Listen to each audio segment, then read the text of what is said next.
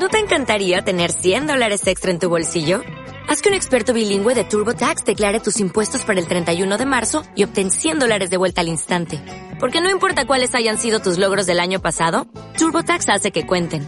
Obtén 100 dólares de vuelta y tus impuestos con 100% de precisión. Solo con Intuit TurboTax. Debes declarar para el 31 de marzo. Crédito solo aplicable al costo de la presentación federal con TurboTax Full Service. Oferta sujeta a cambios o cancelación en cualquier momento. Un programa realizado gracias a las ayudas de la Fundación BBVA a investigadores y creadores culturales. You've seen how dangerous it is. Do you want to go home? I don't know. I want. Oh, can you smell chips? Yeah. yeah. I want chips. Me too. potato chips. How my mouth just drip. Potato chips. How my mouth just drip. Crunch, crunch. I don't want no lunch. All I want is potato chips. Potato chips. Humanidad Caníbal, con Juan Manuel Zaragoza. Crunch, crunch. I don't want no lunch. All I want is potato chips. No matter where it is. You'll always find... Hola a todos y a todas. Bienvenidos y bienvenidas al cuarto episodio de Humanidad Caníbal, el podcast de aquellos interesados por el futuro de las humanidades. Hoy vamos a hablar de feminismo. Para ello, contaremos con la presencia de dos investigadoras, María González Aguado y Paula Martos, que intentan sacar adelante proyectos desde perspectivas feministas, como ellas mismas se encargarán de señalar. No son estudios, estudios de género, sino estudios feministas. También contaremos con la presencia de Cristina Guirao de la Universidad de Murcia, que se encargará de dejarnos claras algunas cifras alarmantes.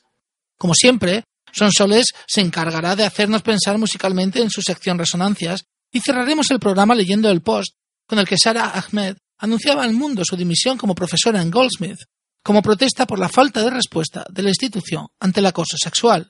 En la misma línea, podemos encontrar en change.org una propuesta a la Universidad de Barcelona para que se muestre implacable con los casos de acoso denunciados y condenados. Os leo un extracto de la misma.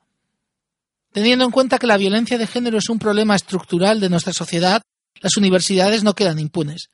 A raíz de varios casos de acoso en nuestras universidades y el silencio por parte de la institución, como estudiantes nos hemos organizado para iniciar esta campaña. Por un lado, para dar apoyo a las víctimas y por otro para resolver los casos y para exigir a las universidades que desarrollen los mecanismos necesarios de prevención para evitar que vuelva a suceder cualquier caso de acoso sexual en la universidad. Desde hace años se está intentando llevar a cabo una lucha para romper el silencio, pero hemos llegado a un punto de inflexión en el que las estudiantes ya no estamos dispuestas a seguir cediendo. La Universidad de Barcelona ha permitido la reincorporación a la docencia del catedrático de Sociología acusado de acoso por parte de numerosos estudiantes. La Fiscalía dio la razón a los estudiantes, pero el delito había prescrito. Somos conscientes de que este no es un caso aislado. Por eso desde hace años estamos denunciando la impunidad por parte de la universidad frente al acoso sexual y respecto a este caso concreto. Bienvenidos a Humanidad Caníbal. Que empiece el festín.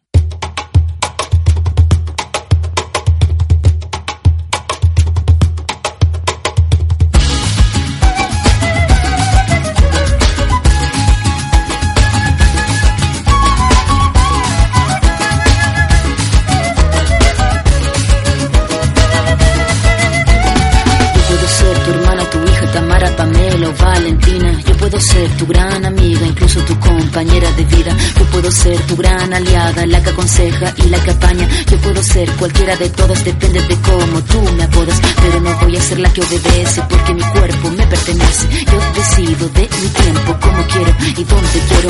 Independiente yo nací, independiente decidí. Yo no camino detrás de ti, yo camino de la para aquí. Tú no me vas a humillar, tú no me vas a gritar. Tú no me vas a someter, tú no me vas a golpear, tú no me vas a denigrar, tú no me vas a obligar, tú no me vas a silenciar, tú no me vas a callar. No sumisa ni obediente, mujer fuerte, insurgente, independiente y valiente, rompe la cadena de lo indiferente, no pasiva ni oprimida, mujer linda que das vida, emancipada en autonomía, antipatriarca y alegría.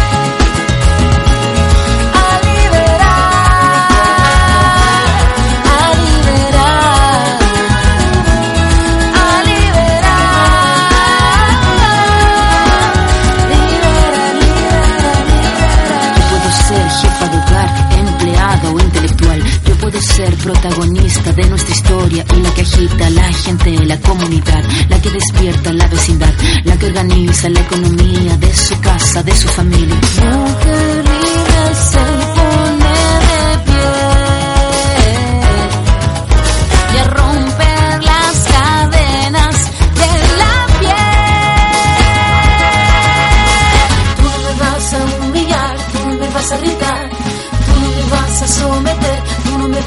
Tú no me vas a denigrar, tú no me vas a obligar, tú no me vas a silenciar, tú no me vas a callar. No sumisa ni obediente, mujer fuerte, insurgente, independiente y valiente, romper la cadena de lo indiferente, no pasiva ni oprimida, mujer linda que das vida, emancipada en autonomía, antipatriarca y alegría.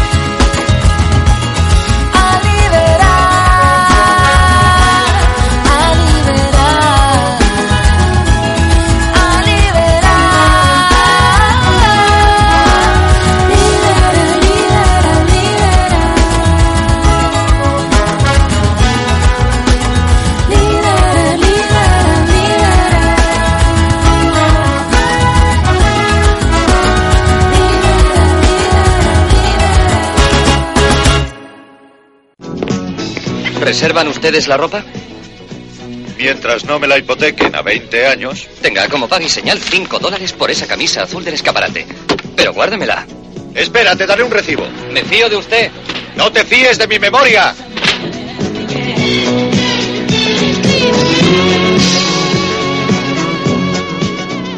Porque nos gusta bailar. Humanidad caníbal.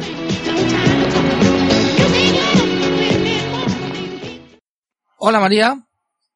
Hola, hola Juanma. Hola Paula. Hola, buenas. Bueno, lo primero agradeceros que hayáis querido participar en este pequeño programa de, de- de Humanidad Caníbal dedicado a las, bueno, a la perspectiva de género y al feminismo. La idea de teneros aquí es porque, como hemos comentado, como hemos visto en la presentación, trabajáis disciplinas como muy distintas, ¿no? Y venís de, de sitios que en principio no estarían muy relacionados, ¿no? Y nos, gust- nos gustaba precisamente ver cómo eh, la perspectiva de género había afectado disciplinas en principio tan alejadas, ¿no?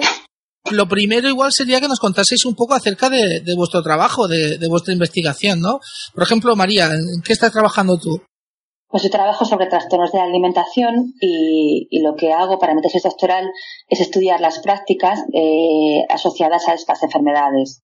Entonces yo entiendo, en- entiendo por prácticas los hábitos de las personas que padecen esta enfermedad, eh, los comportamientos, las costumbres que tienen, eh, los instrumentos médicos que intervienen en el tratamiento, las tecnologías que, que se usan y eh, las prácticas, los protocolos médicos que se aplican.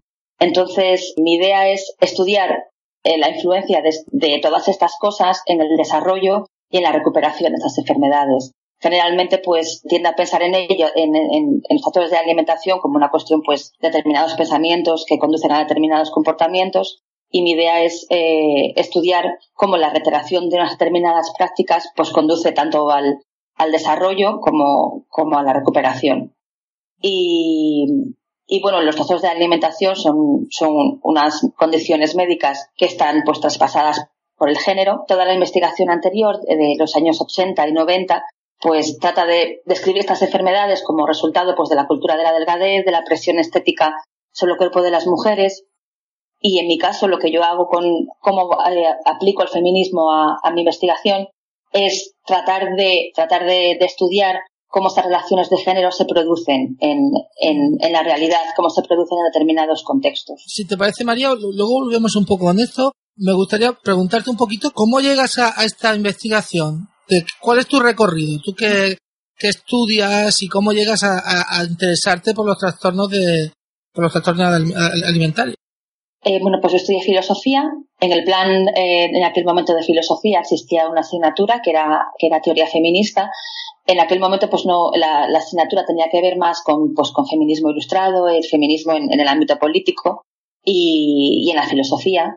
Y eso me hizo interesarme por un programa de doctorado que realizaba la Complutense, que se llamaba Perspectivas Feministas en Teoría, en teoría Crítica.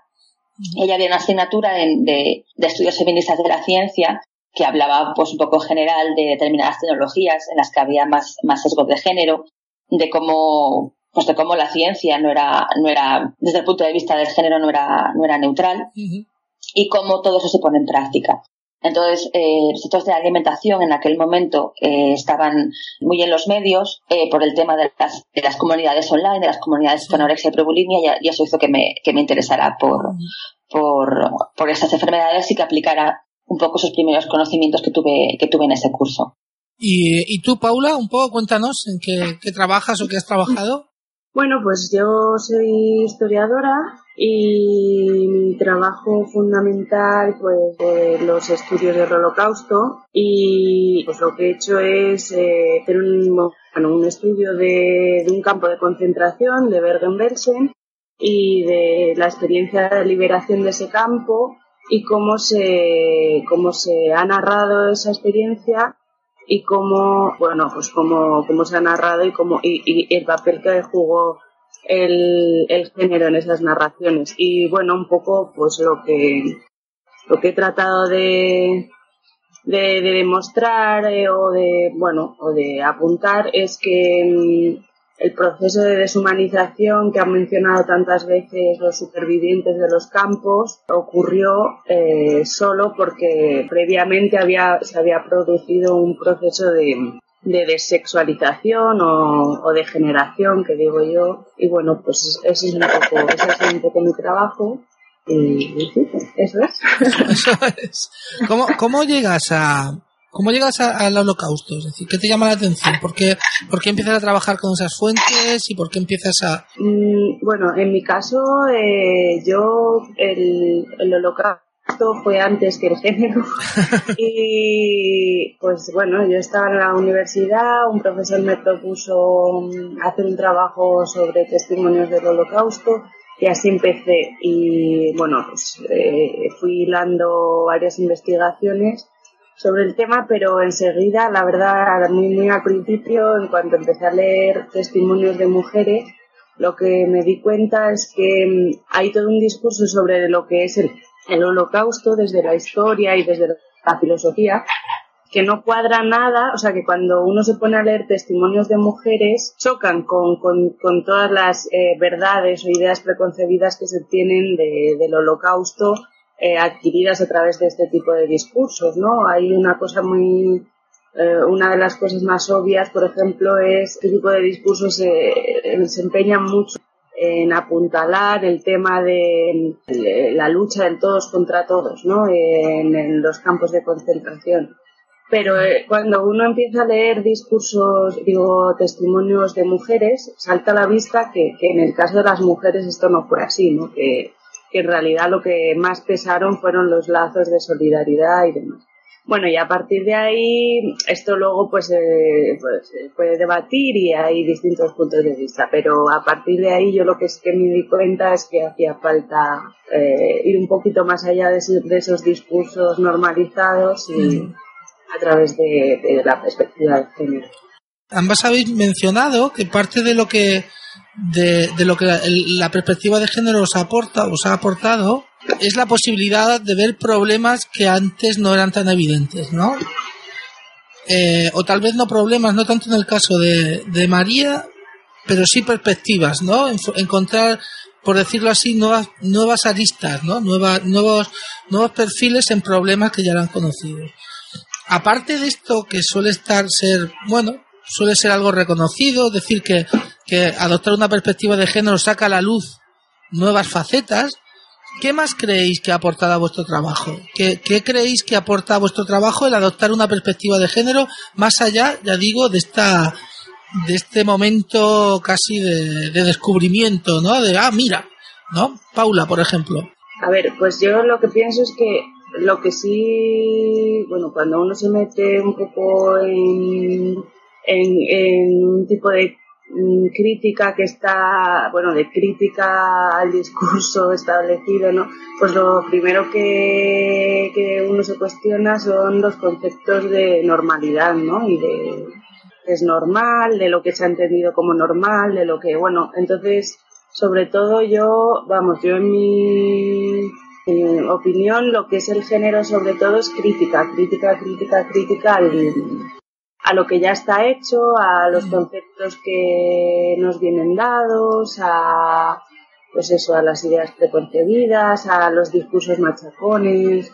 Y bueno, pues eh, no sé, eso creo que es una de las cosas principales que me ha aportado el género, ¿no? Cuestionártelo todo, cuestionarte cuestionarte lo que entiendes como normal y ver que, bueno, que lo normal también es una construcción y que, y que suele ser una construcción de, de mm, realizada desde instancias poderosas, ¿no? Y, y, que expone unas relaciones de, de subordinación y demás que, que hay que, que hay que visibilizar. ¿Y tú, María?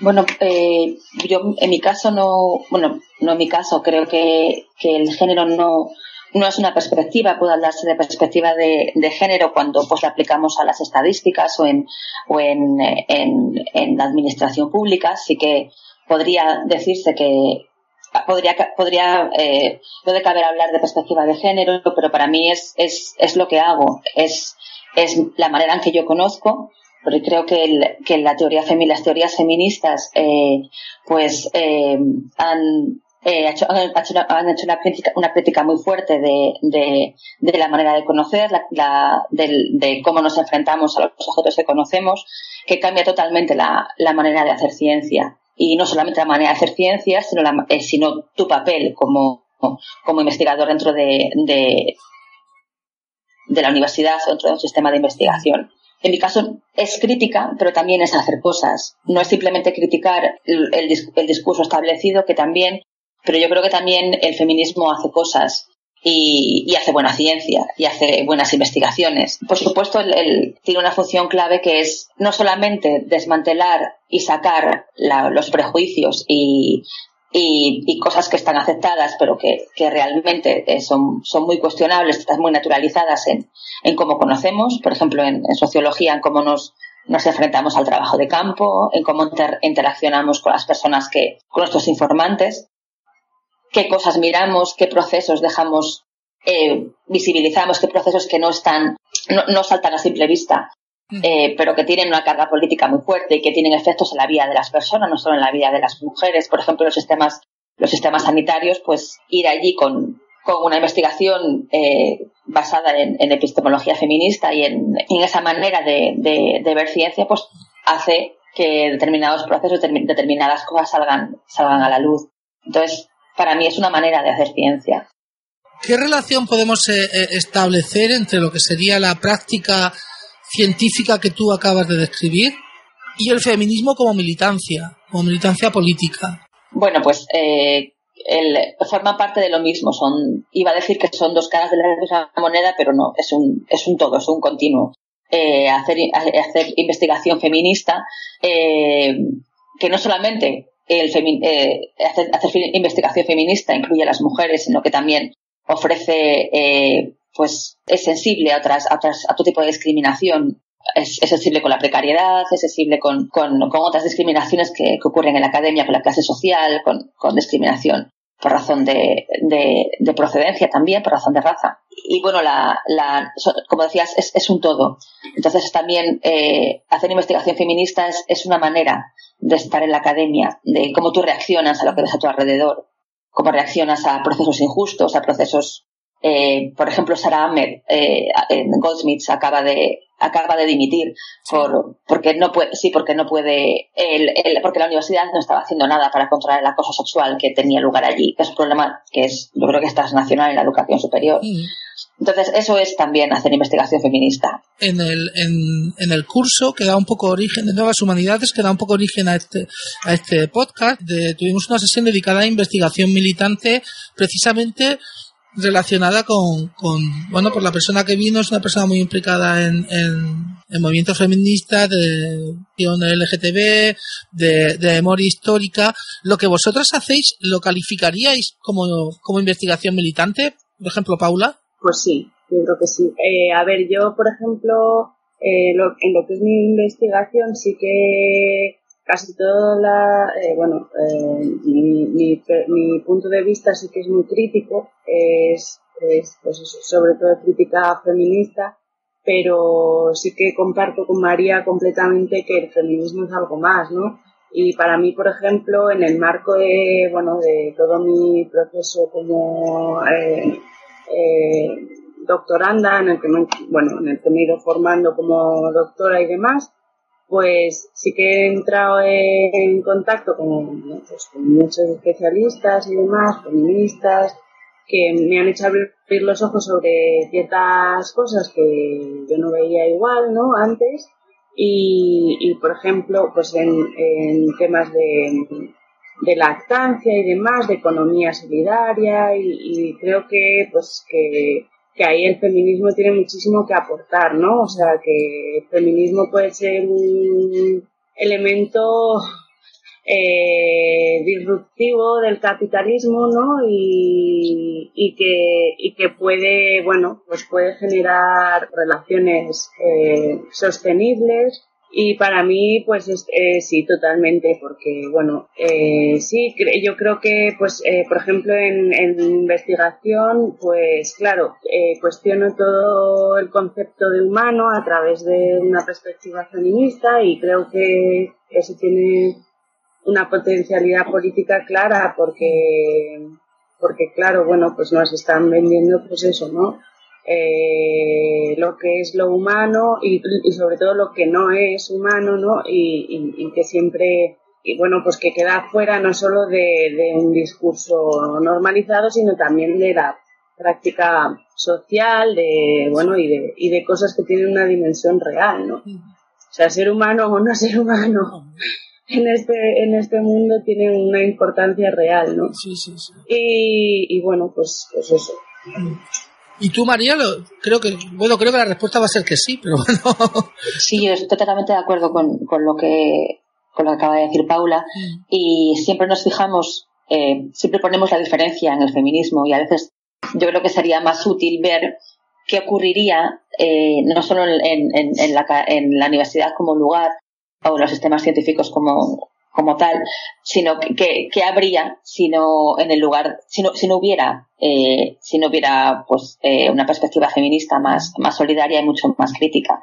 Entonces, siempre ponemos el foco en, en, lo que es diferente, la parte que, que realiza la, que, que, realiza la crítica, y creo que deberíamos fijarnos más en lo que queda, ¿no? Esa, lo, eh, sobre todo en lo que acaba de decir Paula, esa crítica a lo humano, no a lo normalizado. Entonces esa idea del, del académico que investiga desde la nada como si él como si él eh, no tuviera pues eh, pues una afiliación de clase, no tuviera una serie de privilegios, pues es un poco el, el, el feminismo lo que haría sería visibilizar que el, que el conocimiento no es, no, es neutral, no es neutral, que incluso nosotros hablamos desde, desde unos lugares diferentes y tenemos también unos privilegios. Entonces, eh, poner eso en práctica eh, pues, pues hace que veas cosas cuando estás investigando que de otra manera no verías. Yo creo que deberíamos empezar a, a pensar y a, y a abrir, a, a, abrirnos públicamente y decir lo que, lo que sería si, si no hubiera este tipo de, de, de crítica. No, no de crítica no, porque para mí es una cosa, no crítica porque hace cosas. No es que se dedique a decir lo que está mal o lo que, o a acusar, sino que el feminismo crea y, y, práctica, y crea ¿no? investigación. Y sí, es una práctica y, y crea me gustaría preguntar para terminar, ¿cuál ha sido vuestra experiencia? Eh, sé que, eh, por lo que yo conozco, habéis trabajado en grupos muy distintos. María sí ha trabajado con, con un grupo con una, bueno, pues una militancia en temas de género. Paula no. Me gustaría saber cuál ha sido vuestra experiencia personal dentro de la academia como, vamos a decirlo así, pensadoras feministas, como académicas feministas. No sé, Paula, por ejemplo. Bueno, no sé si como académica feminista o como mujer. pero ha sido a ratos complicada, la verdad, sí. Y sí, como mujer, simplemente como mujer, ha sido, ha tenido momentos de, de, querer tirarse por la ventana, sí. Y, y luego es verdad que, bueno, es, que en determinados círculos lo que cuentas en realidad no importa, ¿sabes? Porque es, es una cosa menor, es, bueno, ya está, esto hay que meterlo aquí, ¿no? Eh, porque, porque, porque vende y porque tal, pero en el fondo no, no, es una chorrada, ¿sabes? Y bueno, pues es un poco una sensación que sí que me ha acompañado mucho tiempo, pero, pero bueno, también se aprende a lidiar con eso. ¿Y tú, María? Bueno, pues como eh, no, para mí es, eh, es una manera diferente de, de, conocer, de cómo, de cómo hago mi trabajo eh, bueno, en relación con lo que ha dicho Paula, es eh, que, porque tú, Paula, decías que, no, habías, no habías estado, habías, no, habías estado en un grupo en un grupo de estudios de género, había, había sido un, un, trabajo más, un proceso más, más individual. Entonces, esto me, me hace pensar, ¿no? Lo que, eh, lo que decíamos antes, que realmente tenemos que pensar cómo sería de otra manera. En el caso de Paula, pues, eh, eh, pues tú has dicho que, que, lo que tú veías, que, que, lo que quedaba, lo que quedaba marginado, que los discursos que tú escuchabas, los testimonios de las mujeres, que te hizo eh, enfocar tu trabajo desde esta, perspectiva, hacer, una lectura feminista de todo eso. Entonces yo creo que es muy natural que estamos hablando de eh, como forzando las cosas, cuando realmente eh, si alguien quiere ver y si alguien quiere quiere quiere tratar de ver que, que queda invisibilizado, que, que cuestiones o qué, procesos, qué, historias quedan, quedan silenciadas, pues que es un proceso muy natural. Que mi pregunta es que por qué, eh, no es porque soy yo feminista ni que aportado a mí, sino porque no lo son los demás, ¿no? Sí, es buena pregunta. Es muy buena pregunta, de hecho. Pues ala, yo la dejo ahí. No sé si queréis aportar algo más, no sé si queréis decir alguna Mm, bueno, yo en mi caso, por ejemplo, eh, también ha habido una cierta evolución desde eh, eh, la forma en la que se ha hecho historia de género, o sea, dentro de mi disciplina, que es la historia, cómo se ha hecho una aproximación feminista a la historia, que ha sido tradicionalmente a través de lo que se denomina historia de las mujeres e historia de género, y para mí también ha habido un cierto distanciamiento respecto a esas corrientes. O sea, quiere decir que también hay una evolución dentro del feminismo eh, sobre cómo se entiende el conocimiento. Y para mí, pues, eh, ha sido un, eh, pues, yo he necesitado comprometerme más políticamente con el discurso que lo que he con, pues bueno, digamos que lo que lo que he querido ha sido un poco superar el discurso de hay que visibilizar simplemente la cuestión femenina y lo que he querido es problematizar un poco más eh, pues, lo que hemos estado hablando, ¿no? Eh, que el feminismo es una forma de hacer conocimiento eh, que es distinta, que es una forma de reflexión, de crítica, etc. ¿Haría algunas palabras para cerrar esta entrevista, esta conversación? Pues eh, yo creo que más o menos hemos, hemos, hemos tocado todos los temas, pero sí, simplemente es eso, es, es plantearnos, porque no tenemos una, una academia más feminista, una academia que nos llega a estos procesos. Mm. Porque parece que cuando hablamos de feminismo hablamos solo de mujeres y, y no es cierto. Entonces, eh, ¿por, qué a, ¿por qué a la gente no le importa? ¿Por qué hay este tipo de críticas? Y si vamos, yo creo que, que el funcionamiento, los procesos administrativos, cómo funciona la academia, tiene que ver con la ciencia que se hace en, en, en, en ese sistema, en esa, en esa academia, en ese sistema científico particular. Es porque estamos hablando de esto como si fuera el problema de las personas que, que hacen, que hacen, que, que, trabajan desde los feminismos, ¿no? Cuando debería ser una cosa que esté incorporada, no incorporada como, como, pues de una manera más, más funcional, como puede ser, pues, pues con las cuotas o los procesos burocráticos, sino, sino porque estamos hablando de ello como si fuera lo que hacen cuatro amigas, cuando realmente eh, debería ser algo totalmente transversal. Lo que nos debería preocupar es por qué otros no tienen, eh, no, otros trabajan desde una postura que es, eh, que es neutral y, y, está claramente atravesada por privilegios, ¿no? Y, y por, por cuotas de poder que, que, que tienen ilegítimamente que no están compartiendo. Pues nos vamos a quedar con esto. Muchas gracias a las dos. Muchas gracias, Paula. Nada, gracias a ti, Juan. Muchas gracias, María. Sí, gracias. Espero que, hayáis, que espero que os hayáis sentido a gusto con conversando. Al final era un poco eso. Y, y, bueno, espero que volvamos a hablar de estas cosas y de otras muchas en, en el futuro. Muchas gracias a los dos. Nos quedamos con una canción que nos has recomendado tú, eh, María, la de Five Women era. Four Women. Four Women, solo cuatro. Te, te sobra una. no, nunca sobra, nunca sobra. Venga, pues, pues, muchas gracias. Nos vemos pronto. Gracias, Ana.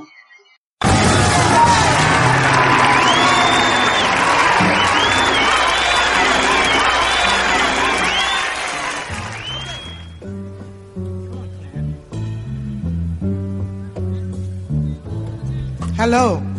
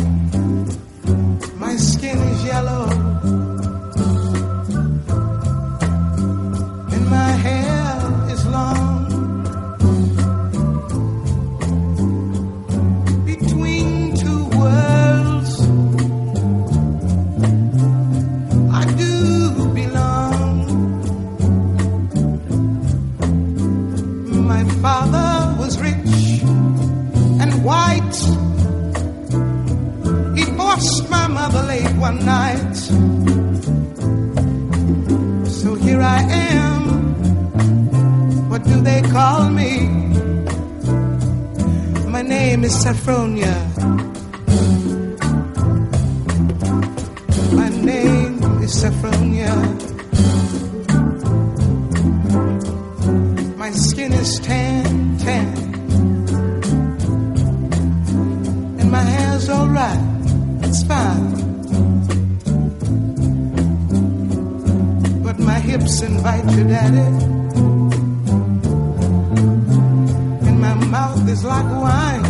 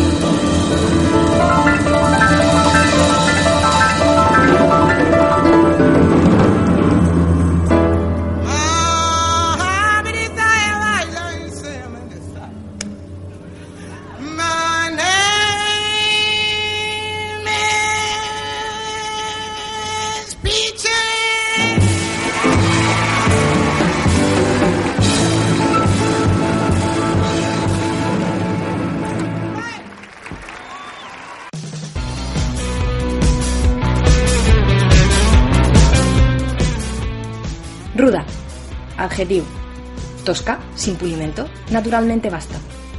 Ruda FM. Podcast feminista Made in Murcia.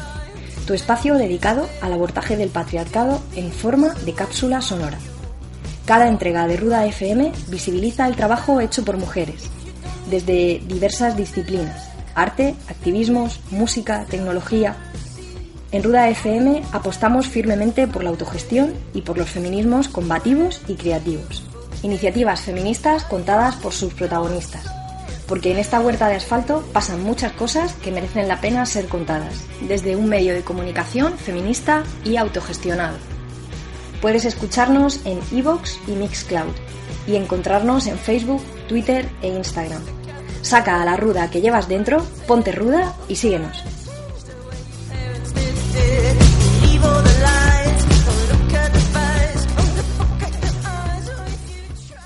Tras la charla con María y con Paula había ciertas cosas que no nos habían quedado del todo claras. Sabemos, y así lo hemos escuchado, que la situación de las mujeres en la Universidad Española e internacional sigue siendo subalterna, que siguen siendo objeto de micro y macromachismos, que su presencia institucional es escasa y que los puestos de responsabilidad, sean de gestión o sean como IP en proyectos de investigación, sigue siendo residual. Pero queríamos poner cifras a todo esto y, sobre todo, queríamos saber si hay políticas puestas en marcha para intentar cambiar esta situación. Para ello, invitamos a la profesora del Departamento de Sociología de la Universidad de Murcia, Cristina Guirao. Cristina no solo ha sido fundadora y docente del Máster de Género de Igualdad de la Universidad de Murcia, sino que también participa de diversos colectivos feministas que llevan la lucha por la igualdad al terreno de la gestión cultural. Es, por tanto, la persona más adecuada para resolver nuestras dudas. Nuestra primera pregunta, por tanto, fue ¿cuál es la situación actual? ¿Cuál es nuestro punto de partida? Bueno, pues que básicamente la situación de la mujer es igual a la de otras estructuras sociales y otras instituciones porque seguimos en el mismo nivel de desigualdad con respecto al hombre. Si decir un estudio que he podido ver de igualdad de mujeres y hombres en la Universidad Española, un estudio de la Secretaría de Estado de Igualdad, pues viene a hablar de dos tendencias que ya son también ancestrales en tanto en la universidad como en la sociedad española.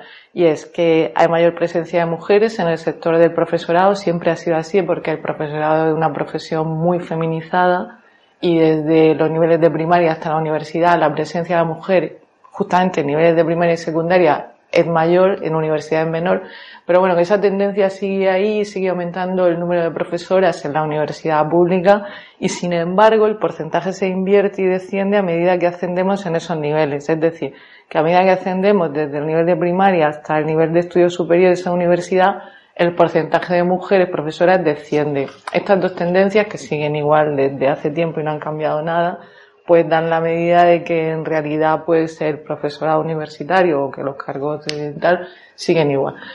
Otro tema son los cargos de gestión, en donde el porcentaje todavía, todavía los datos son más demoledores porque, por ejemplo, a niveles de primaria, aunque me has preguntado por la universidad, voy a insistir para que se vea todo el espectro. A niveles de primaria, profesión súper feminizada, el 90% mujeres, sin embargo, en los cargos de gestión de dirección de institutos y tal, pues nada, son el 10% mujeres, es decir, que el 90% son hombres. Si subimos a secundaria, los datos van subiendo y en universidades tenemos el mismo esquema, la misma estructura, que la representación de la mujer, tanto en cargos de gestión como en investigación, desciende estrepitosamente.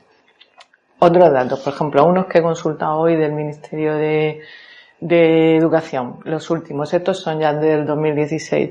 Pues insistimos en lo mismo, siendo un 40% de mujeres profesoras en la universidad pública y un 60% de hombres, en cambio un 20% solo son catedráticas y un 80% de hombres son catedráticos. bueno, a todo esto tenemos solo una rectora. Si vamos a órganos de gestión ya más altos, la, rectora de la Universidad de Málaga frente a todos los rectores de las universidades públicas. Es decir, bueno, los datos están ahí, las tendencias siguen, siguen, siguen y esto no, no cambia sustancialmente.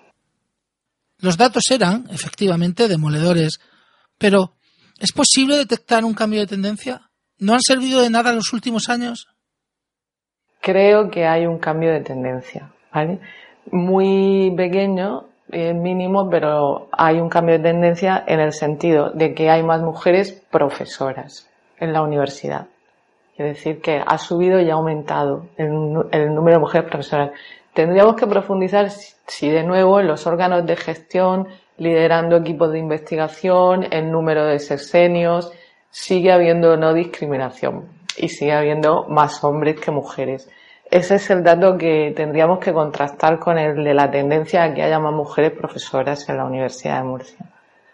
Por otro lado, y esto ya es una estimación de opinión, sí que es cierto que desde que apareció la ley de igualdad en 2017, ay, perdón, en el 2007, y empezaron a crearse órganos que velaban por la igualdad y planes de igualdad, también es cierto que, que esto está como, digamos, más visibilizado el problema, e incluso a lo mejor más controlado, en principio, porque luego ha habido una serie de factores sociales que han frenado también el avance de la mujer y han sido los últimos recortes en, la aplicación de la ley de, de igualdad. Preguntamos a Cristina por el papel desempeñado por las universidades. ¿Se había adoptado una actitud proactiva o se habían limitado a hacer lo mínimo que se esperaba de ellas por ley. O dicho de otra forma, ¿se habían tomado en serio el problema?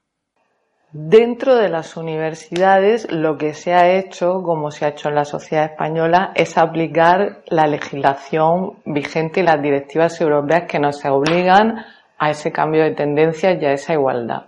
Así por modo propio las cosas no pasan. Bueno, entonces, precisamente el artículo 25 de la Ley de Igualdad de 2007, este artículo establecía que las administraciones deben promover la realización de estudios e investigaciones especializadas acerca de la igualdad en el ámbito de la educación superior. ¿Eso qué, pasó? Bueno, pues pasó que realmente montarse, transcribir esta ley a las universidades llevó que se pusieran en marcha estudios sobre feminismo, másteres sobre género, unidades de igualdad, que debían de tener todas un plan de igualdad para implementar en las universidades. La, nuestra llegó tarde, pero ya está la unidad para la igualdad en la Universidad de Murcia. Y bueno, esto se fue haciendo y se fue haciendo y efectivamente mm, la implementación de todas estas instituciones y todos estos estudios ha creado, digamos que una masa crítica, ha creado una tendencia y sí que se ha ido creando de alguna manera eh, igualdad y la búsqueda de esto, ¿no? De, estos, la consecución de estos objetivos. Yo pienso que sí. Eh, otra cosa es que ya nos estemos quedando en, en las estructuras, en nombramiento de cargos, en el inmovilismo, en el que estas fases pasan, ¿no? Porque una vez que se crean los órganos de, igualdad que se han ido creando, pues es verdad que se pasa una fase en la que, bueno, pues ya está todo, no sucede nada y hay que volver a darle un impulso importante tanto a estos estudios como a lo, a lo que las competencias que pueden tener. Una vez vista la situación actual, tanto laboral como política, decidimos cambiar ligeramente el tono de la conversación y pasamos a preguntar a Cristina por los estudios feministas en España. Bueno, respecto a los estudios feministas en la Universidad Pública Española en general, voy a hablar también de lo que he ido viendo a lo largo de estos años que soy profesora del máster de, Género e Igualdad en la Universidad de Murcia, he coordinado la asignatura de Diseño y Evaluación de Políticas Públicas y Planes de Igualdad muchos años y bueno, y he podido asistir también a, y te voy a contar lo siguiente. Desde que empezaron a aparecer estos estudios, que, que te digo que es esta época, y aparecieron tanto los estudios como los institutos, como con el Instituto de la Mujer, eh, los agentes de igualdad, es decir, los primeros másteres, como los primeros estudios en la Universidad de Murcia, y en la Universidad Pública Española en general tenían gran demanda de alumnado porque efectivamente estaba un instituto de la mujer muy fuerte, empezaban los estudios académicos, los primeros estudios académicos a aparecer, grupos de investigación y en general, bueno, pues todo esto iba a la par. ¿Qué ha pasado? Bueno, pues ha pasado en el caso de los másteres, que es lo que te quiero comentar de género. Ha pasado que con los recortes tan fuertes que ha habido, la desaparición del Instituto de la Mujer, una salida natural de los alumnos era ser agentes de igualdad del Instituto de la Mujer que tenían una salida en los ayuntamientos y velaban por porque las instituciones públicas cumpliesen los planes de igualdad, incluso asesoraban a empresas privadas para la paridad en los órganos de representación de las empresas, elaborando planes de igualdad a la empresa privada y vigilando también que todo esto se cumpliera. Bueno, esa función social de los agentes de igualdad ha desaparecido del mapa, ya no está. nadie está obligado tampoco a cumplir la ley de igualdad, ni la paridad, ni nadie vigila que esto suceda. No se hacen informes de impacto de género tampoco, que también era un trabajo que podían hacer nuestros posibles alumnos del máster. ¿Qué está pasando? Pues que en, seis años los másteres se han descapitalizado completamente también. Han desaparecido el alumnado, puesto que después no pueden trabajar en la mitad de las cosas en las que antes podían. ¿Esto que ha producido? Bueno, pues ha producido una reducción de matrícula muy grande, una reducción de alumnos muy grande, una reducción de estudios muy grande, no hay inversión social, hay recortes, sobre todo el respaldo del Instituto de la Mujer que apoyaba tantísimas investigaciones también, al cargárselo pues nos estamos quedando sin, sin los recursos. También preguntamos a Cristina por el tema que de alguna forma vehicula este o ha dado origen a este, a este programa. El acoso en la universidad, al hilo de lo ocurrido con Sarah Ahmed Goldsmith y en la Universidad de Barcelona. Esta fue su respuesta. Más que una, sí, efectivamente, más que discriminación directa, a lo que ya estamos asistiendo es a una discriminación indirecta con el problema de la mujer. Y es lo que hablamos cuando ahora se utiliza la palabra micromachismos y todo esto. Ya también la ley del 2007 de igualdad contempló la discriminación indirecta. Y viene a ser otra versión de esto. Y es que de alguna manera mm, la mochila de la mujer, la mochila que lleva de los cuidados, que lleva detrás y el rol del, no solo, bueno, sí, de los cuidados, de ser más dependiente, cómo nos educan y todo esto, produce un perfil laboral y social de mujer eh, que, mm, tiene menos recorrido a la larga en el progreso laboral, es menos competitiva, acepta más su rol de maternidad. eso respecto al hombre produce cierta desventaja, eso por un lado. La mochila del rol de cómo nos educan, ¿vale? Y lo competitivo que es luego el mercado laboral, y por eso hablamos de techo de cristal, que a las mujeres ya llega un momento de descuenta va a subir y llegar a órganos de responsabilidad en las que le exigen eh, sacrificios familiares que para ellas son propios, grandes y, que no quieren hacer a lo mejor o, no, o porque valoran el trabajo, porque valoran la familia, perdón. Eso por un lado. Luego está el tema efectivamente de que se, se visibilice y se acepte socialmente a ese prototipo de mujer que genera pues esto que te digo, discriminación indirecta, a veces micromachismo, es el hombre más competitivo, el hombre, por no entrar en, en otro tipo de términos, pero es así. Mm, y luego, claro, está el tema también, y yo creo que también hay que valorar, es el de la reproducción de las instituciones que reproducen en su estructura y en su mantenimiento el status quo. Y reproducen ideológicamente lo que hay en la sociedad.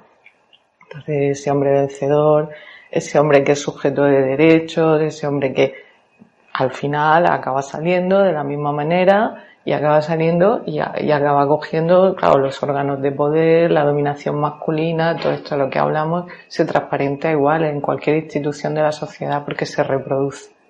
Igual que se reproduce la cultura, igual que se reproduce la educación de las élites, igual que se reproduce en todas las formas de dominación.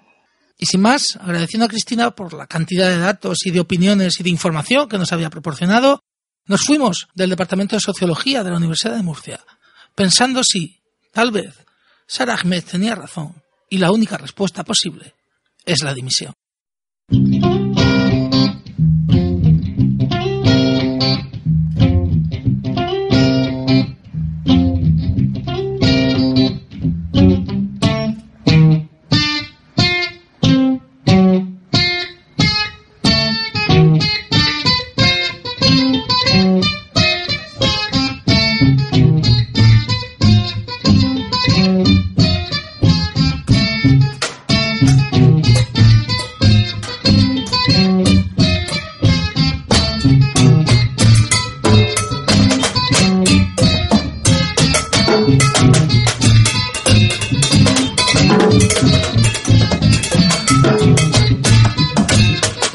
Resonancias en torno a lo sonoro y sus discursos.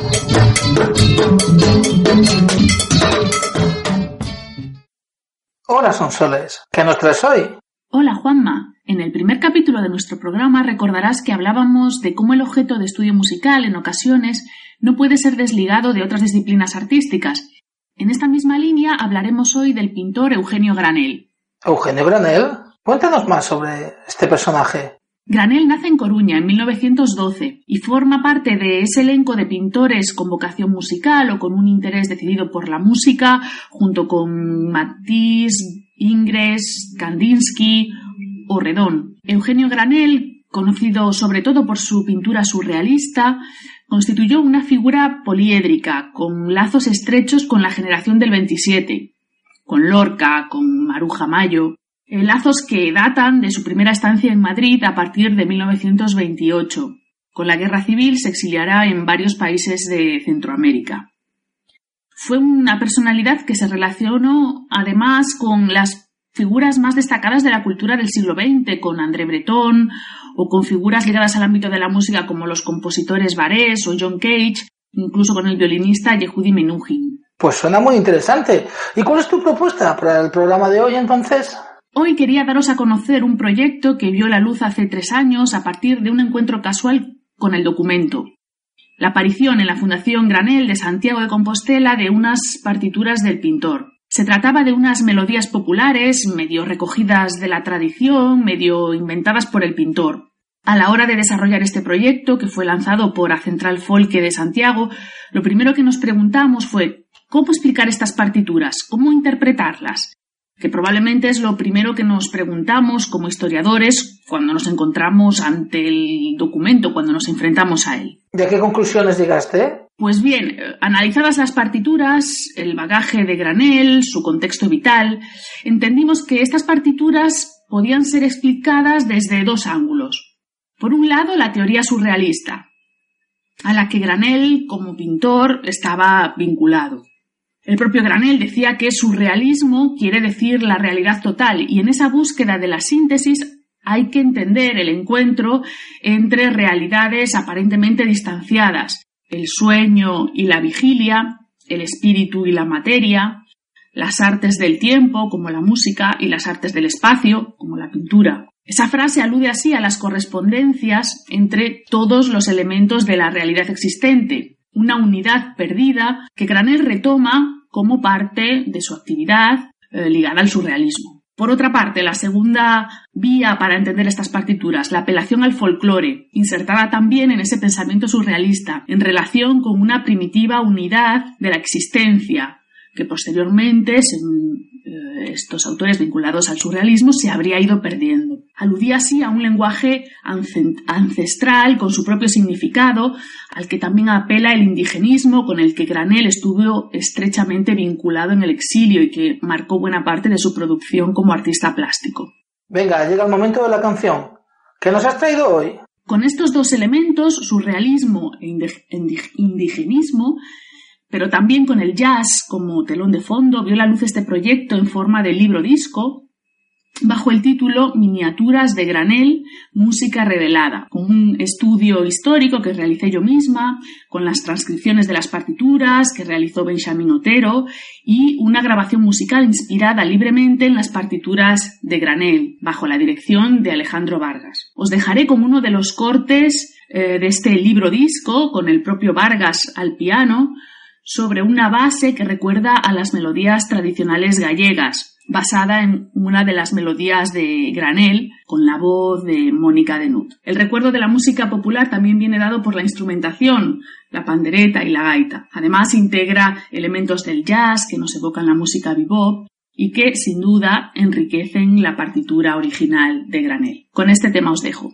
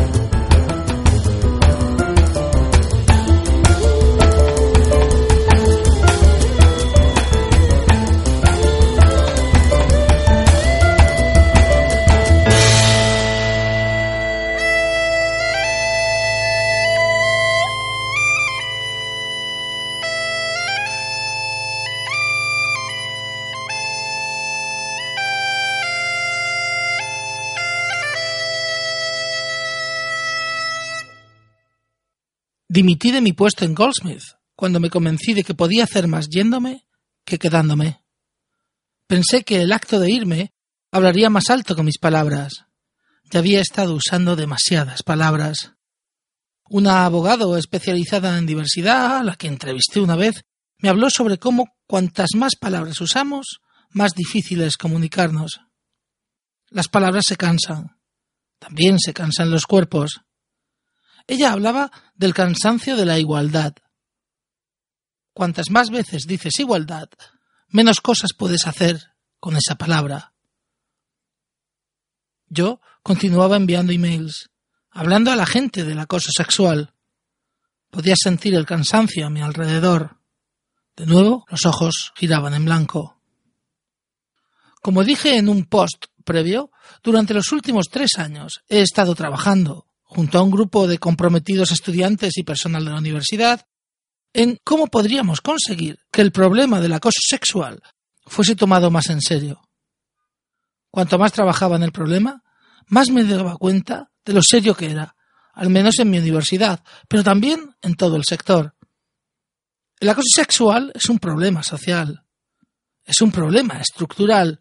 A menudo, la misma seriedad del problema produce una, una suerte de fatalismo institucional, como si dijésemos, bueno, está en todas partes, es inevitable. O, como está en todas partes, no tiene ningún sentido enfrentarnos a ello aquí. Es precisamente cuando un problema se generaliza que debemos responderle de forma generalizada. Debemos desafiarlo allí donde estemos, donde sea que estemos. He hablado, por tanto, del problema desde donde me encuentro, desde aquí, la universidad en que he estado trabajando los últimos doce años, lo cual no significa que el problema empezase aquí. Fue mientras realizaba mi proyecto sobre racismo y diversidad, que condujo a la redacción de mi libro titulado On Vain Include Racism and Diversity in Institutional Life, publicado en 2012, que obtuve diversas pistas acerca de lo que estaba sucediendo.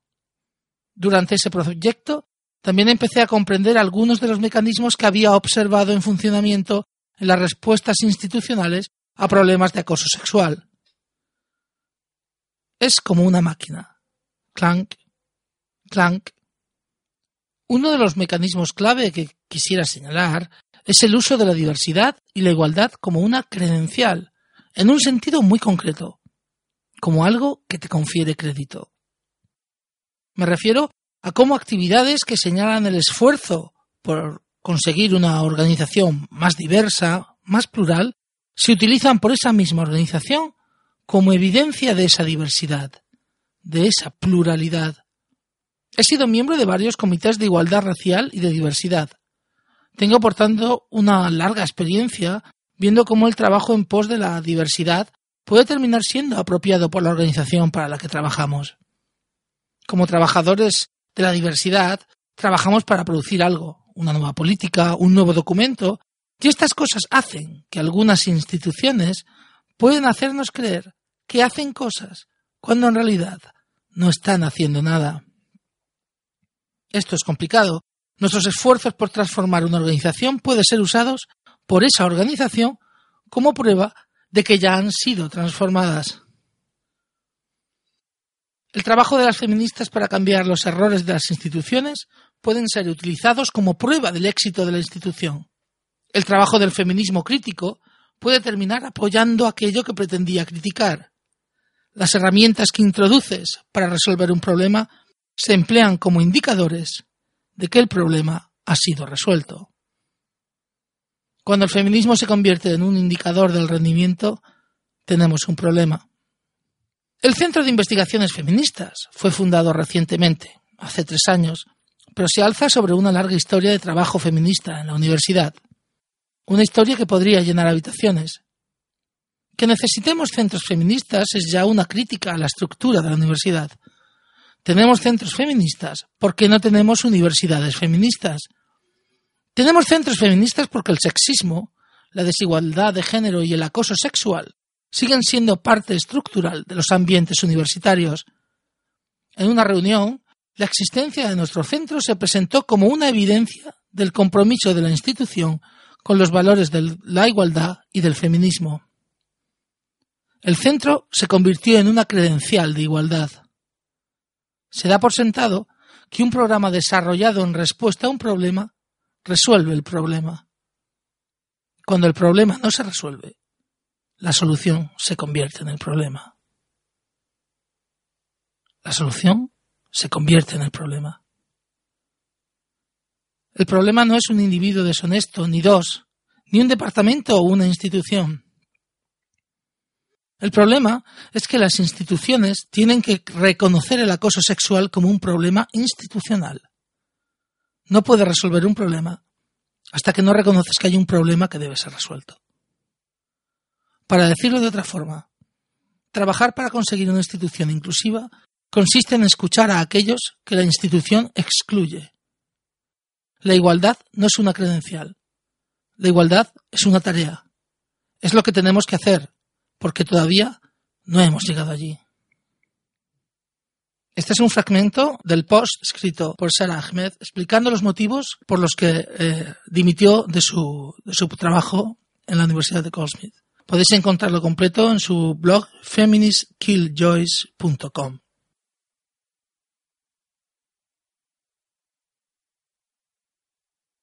Este es el último programa de, de, la primera temporada de Humanidad Caníbal. Queremos agradecer a todos los caníbales y las caníbales vuestro apoyo constante. Somos pocos pero bienvenidos. Para la próxima temporada, que empezará en septiembre, queremos introducir cambios, nuevas secciones, nuevos colaboradores, pero sobre todo queremos seguir hablando de humanidades con vosotros y con vosotras. Queremos seguir pensando juntos y juntas cómo lograr que esa cama vieja de la que hablábamos en nuestro primer capítulo nos permita soñar nuevos sueños. Pasad un buen mes de agosto. Nos vemos el curso que viene.